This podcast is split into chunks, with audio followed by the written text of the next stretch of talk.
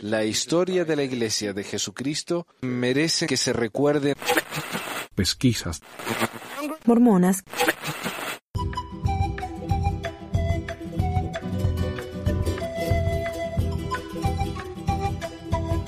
Bienvenidos a otra edición de Pesquisas Mormonas.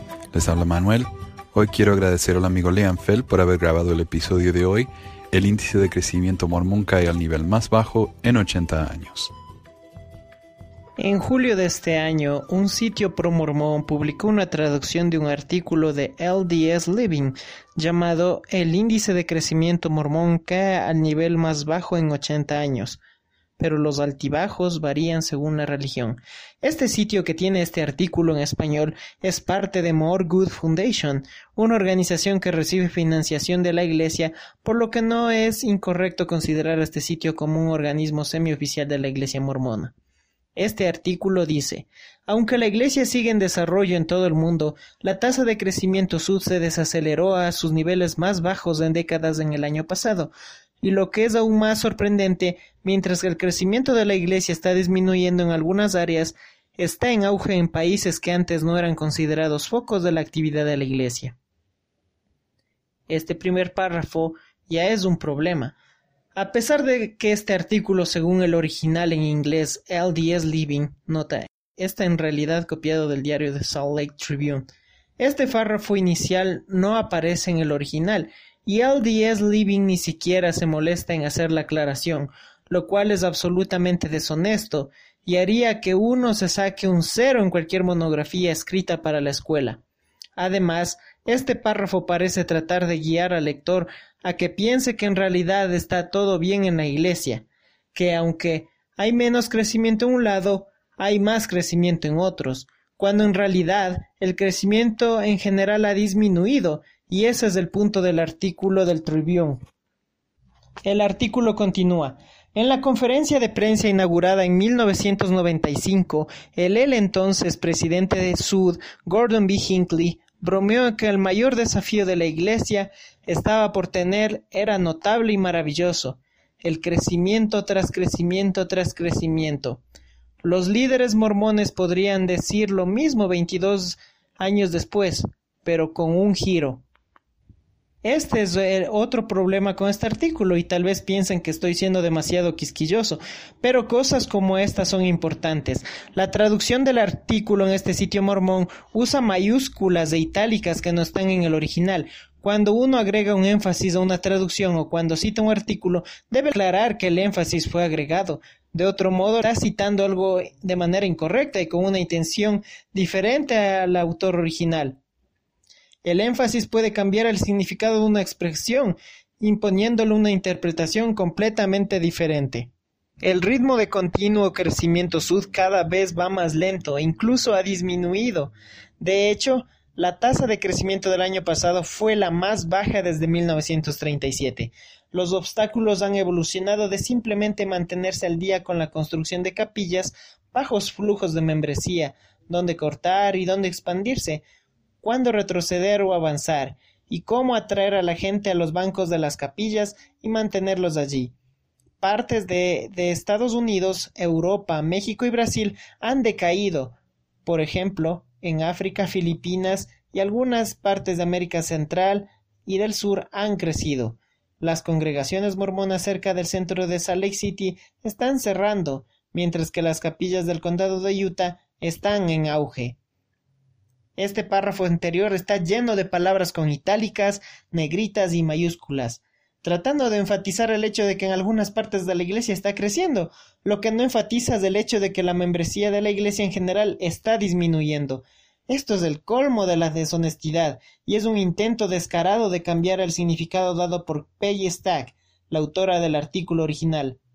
El artículo, con su falta de énfasis en las partes que no le conviene, ignora el hecho de que en Salt Lake City, el condado más grande del estado de Utah, la iglesia está disminuyendo, mientras que en el condado de Utah, hogar de ciudades ultramormonas como Provo y Oren, y en hogar de las de BYU, están creciendo. Nota, la población del condado de Salt Lake, con 1.1 millones de habitantes, es el doble de la del condado de Utah.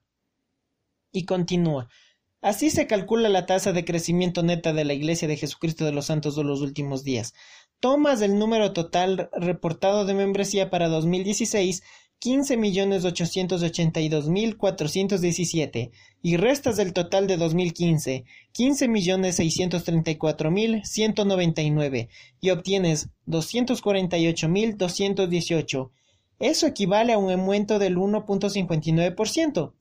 Por primera vez en décadas, según demógrafos Independientes del Sur, el número de miembros adicionales, contando entre otras categorías nuevos conversos y nuevos hijos, mientras que se resta el número de muertes y las deserciones, eran menos de 250.000. Entonces, ¿qué está causando esta caída? En parte las tendencias generales. Las personas pueden estar viviendo más tiempo, pero las parejas tienen menos hijos, incluyendo los mormones. Esta afirmación es un intento bastante pobre de explicar por qué la iglesia ya no crece tanto. En un discurso dado en el 2016, el Elder Holland dijo, Estamos en medio de un crecimiento increíble, un crecimiento impresionante. Estamos conmovidos por el significado del crecimiento de esta iglesia. El problema más grande que tenemos es el mejor problema. Pero el problema es más grande. El jueves de la semana pasada creamos 15 estacas y estamos haciendo más o menos lo mismo todas las semanas. Más o menos. Pero según el blog LDS Church Growth, si la iglesia organizara al menos 10 estacas nuevas en 2016, incluyendo el fin de semana de la Conferencia General de octubre, el mes de julio, cuando muy pocas estacas nuevas son organizadas de los últimos dos fines de semana del año, la iglesia organizaría más de 300 estacas nuevas en todo el año. Si esto ocurriera, sería el doble del récord previo, desde 1996 cuando se organizaron 148 estacas nuevas en todo el año. Aquí el artículo de El 10 Living termina abruptamente, pero el reporte original de Peggy Stack continúa y dice La fe basada en Utah ha estado en un periodo de transición desde 2012, dice el vocero de la Iglesia Sud Eric Hawkins, señalando el hecho de que están llamando a misioneros más jóvenes y usando las tecnologías y medios sociales. Es lo que describe como aumentos y disminuciones de temporada en el crecimiento de la Iglesia en muchas regiones del mundo. Mientras que el mormonismo históricamente encontró la mayoría de sus conversos de naciones occidentales en Bretaña y Escandinavia, ahora tiene más éxito en África, las islas del Pacífico y mucho en Latinoamérica. O sea, el crecimiento disminuyó en los países más ricos y con mayor índice de alfabetización, y comenzó a crecer en los países con características opuestas. Esto, por supuesto, son malas noticias para la Iglesia, porque los miembros más dispuestos para ser líderes y a pagar diezmos son los miembros con mayor educación y con mayores recursos, exactamente la población que no se está uniendo a la fe. La continua vitalidad de la Iglesia Sud puede ser medida mejor por el número de capillas y templos que se están siendo construidos, pero estos no se están construyendo en anticipación del crecimiento, dice Hopkins, sino que son construidos una vez que hay una suficiente fortaleza, actividad y participación entre los miembros de la Iglesia de la región. A pesar de un crecimiento mínimo en el noreste, por ejemplo, esa área ha visto la construcción y dedicación de muchas capillas y dos templos, el de Filadelfia y el de Hartford. Nota de Hopkins. En el último año se crearon dos estacas en esta área. Es un error pensar que esta caída es algo peculiar de los mormones, dice la socióloga Mary Cornwall, una profesora jubilada de la Universidad de la Iglesia de Brigham Young. Hay una actitud antiinstitucional en marcha. Los jóvenes modernos ya no son eslabones, dice. Eso comenzó en los 1970 y en 1980 con otras veces, y ahora les está atacando a las más conservadoras como el mormonismo e instituciones como el gobierno y las escuelas. Y los empleados están quedando sin trabajo particular por mucho tiempo, dice Cornwall. Muchos tienen una actitud de uno solo participa en un grupo si obtiene algún beneficio.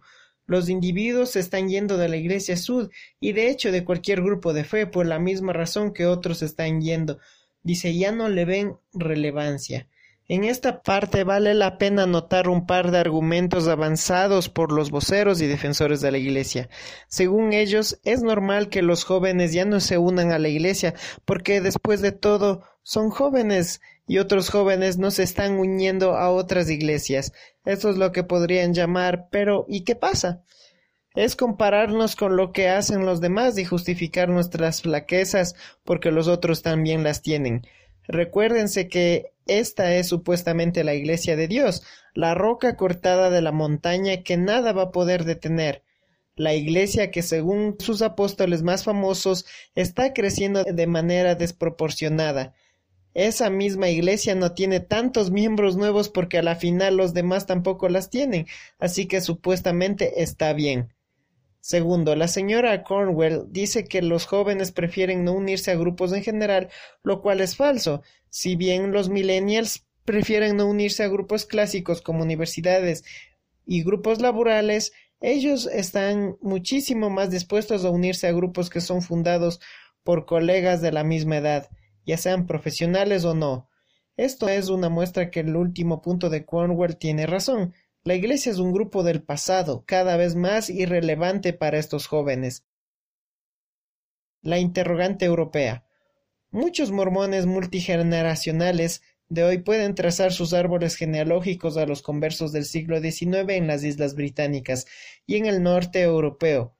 Por eso es que Utah está lleno de gente con tanto apellido Anderson, sueco, como Andersen de Dinamarca, por ejemplo, Europa era un punto importantísimo para los esfuerzos misioneros, hasta bien dentro del siglo XX.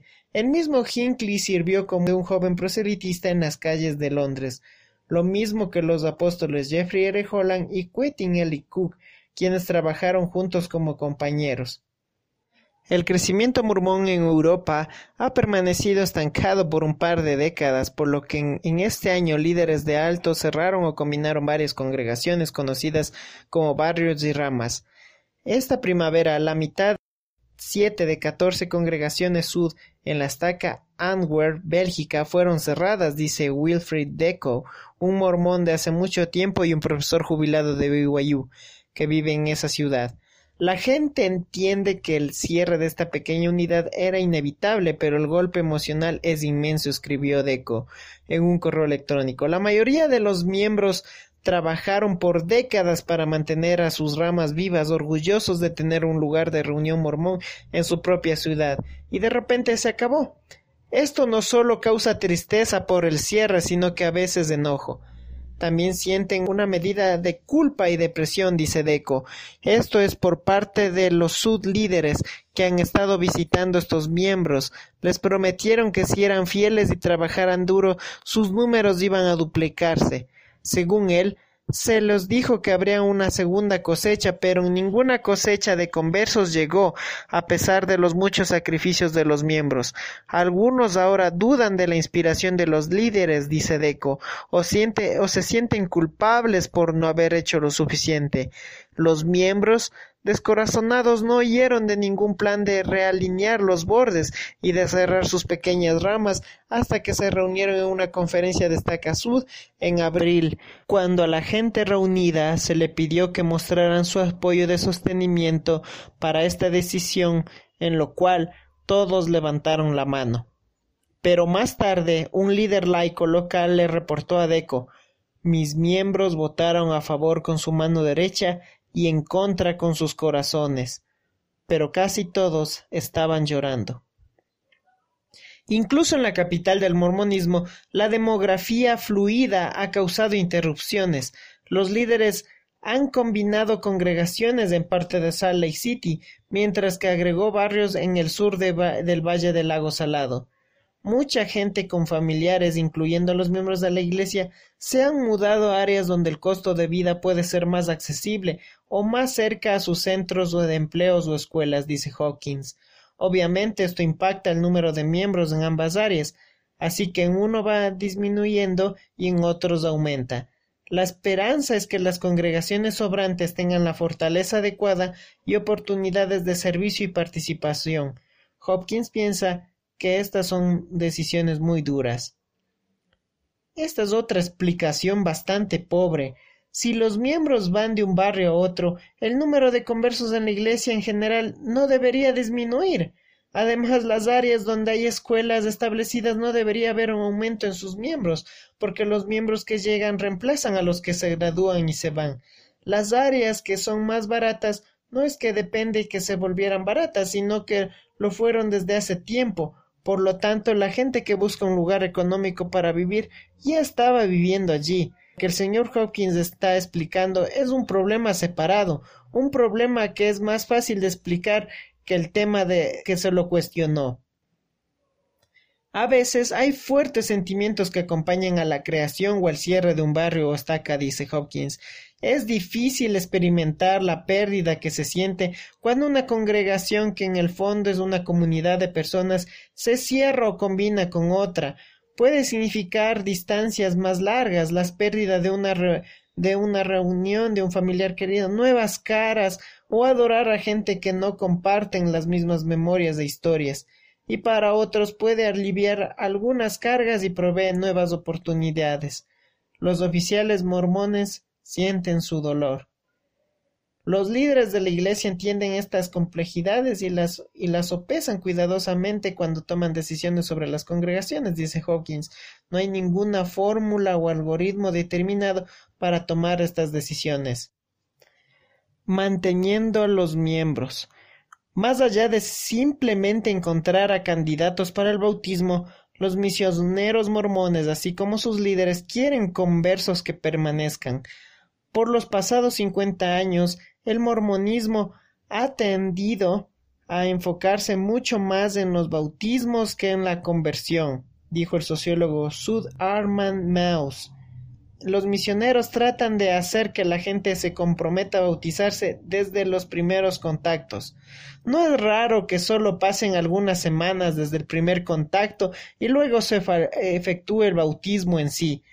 Muy raramente, dice él, a los posibles conversos se les requiere que hagan el tipo de inversión y los sacrificios para su nueva religión a lo largo de un periodo de tiempo que realmente demuestren su devoción. El resultado, una deserción de nuevos conversos, dice Maus, de más de más o menos del 75% durante el primer año. Hacer funcionar una congregación sud con un clero varón y laico requiere que los hombres permanezcan lo suficiente como para ser ordenados y avanzados en el sacerdocio. Sin una base adecuada de tales hombres no se puede crear nuevas congregaciones ni expandir a las existentes, y sin miembros más comprometidos es probable que los miembros de la segunda y futuras generaciones, los hijos y nietos de los conversos, permanezcan en la fe, dice Maus. La Iglesia se ha convertido en un lugar fácil de entrar y de salir. Centros de fortaleza cambiantes. La iglesia todavía está creciendo y de a cientos de miles por año, algo de, que las muchas denominaciones hoy no pueden jactar, pero no se está expandiendo en las áreas tradicionales de los Estados Unidos, Brasil y México, dice el demógrafo mormón independiente Matt Martinich. Por los últimos quince años, estos países han crecido en un índice anual del 2 al 5%. En 2016 ese rango bajó del 0.9 y el 2%.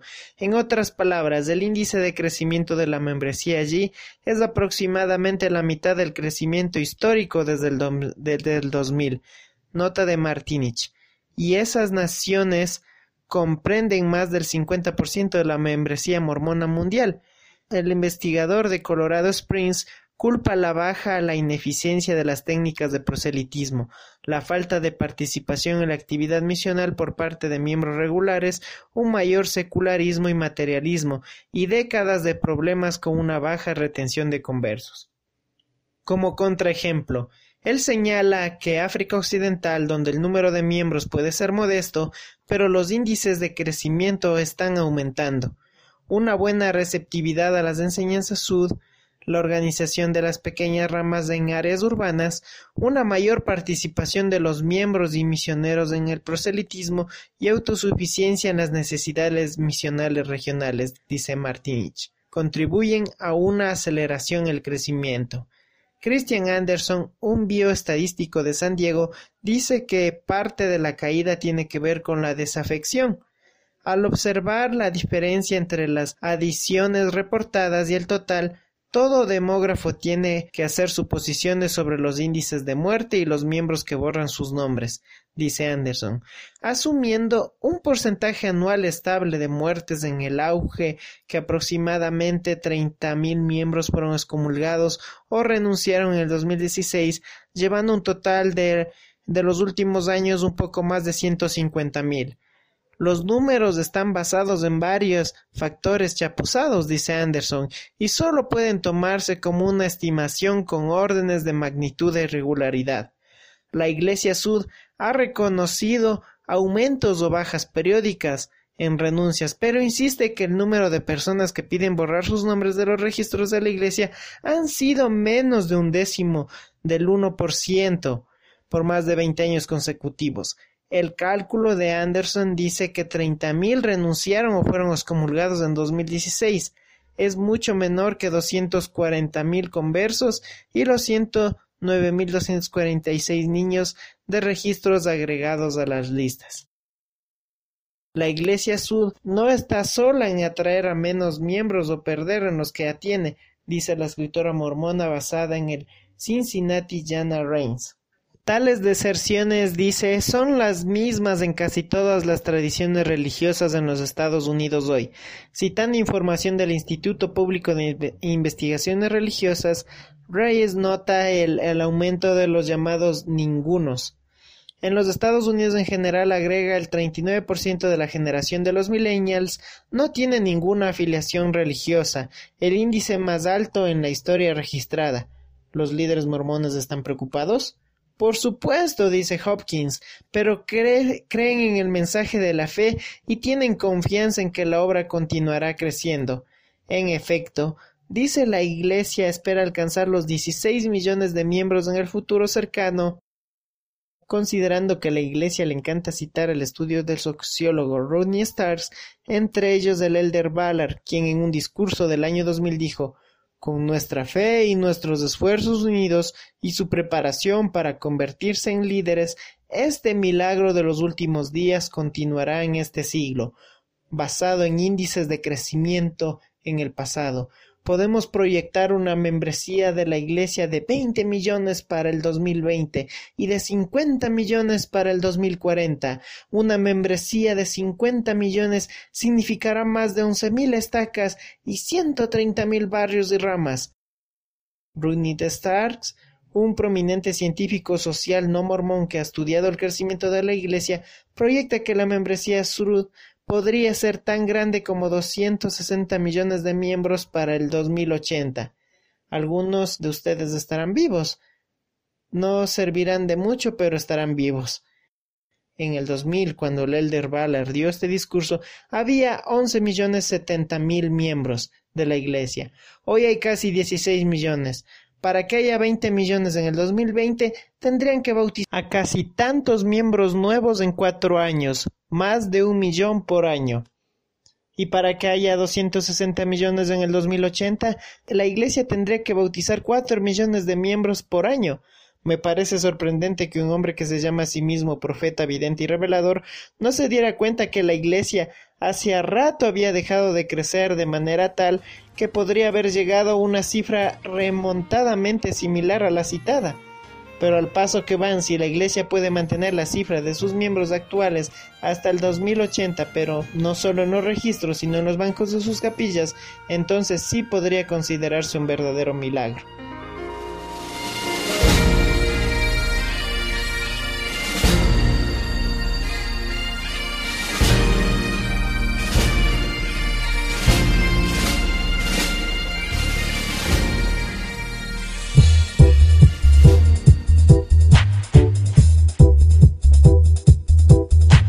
Gracias por escuchar esta edición de Pesquisas Mormonas. No se olvide de visitar nuestro website en pesquisasmormonas.com o pesmor.com y nuestro blog en pesquisasmormonas.org o pesmor.org.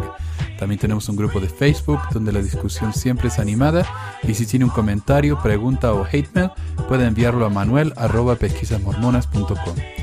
Y si por alguna razón ha abandonado la iglesia y ya no sabe qué hacer con todos esos miles de dólares extras, ahora que ya no paga el diezmo, le agradeceríamos si nos envía uno o dos dólares por medio de Patreon en patreon.com barra pesquisas mormonas o en paypal.me barra pesquisas mormonas para ayudarnos a cubrir los gastos de domain y hosting del podcast. Muchas gracias de nuevo y hasta la próxima semana. La música del comienzo del podcast es la canción de la primaria Historias del Libro de Mormón por Clive Rodney. La canción previa a esta es Loor el Profeta del ex de Acevedo y esta es la versión de la banda Roosters de la canción de la primaria Palomitas de Maíz. ¿Por qué ayudar a pesquisas mormonas para que mi papá pueda parar los websites del podcast y de los videos? Gracias.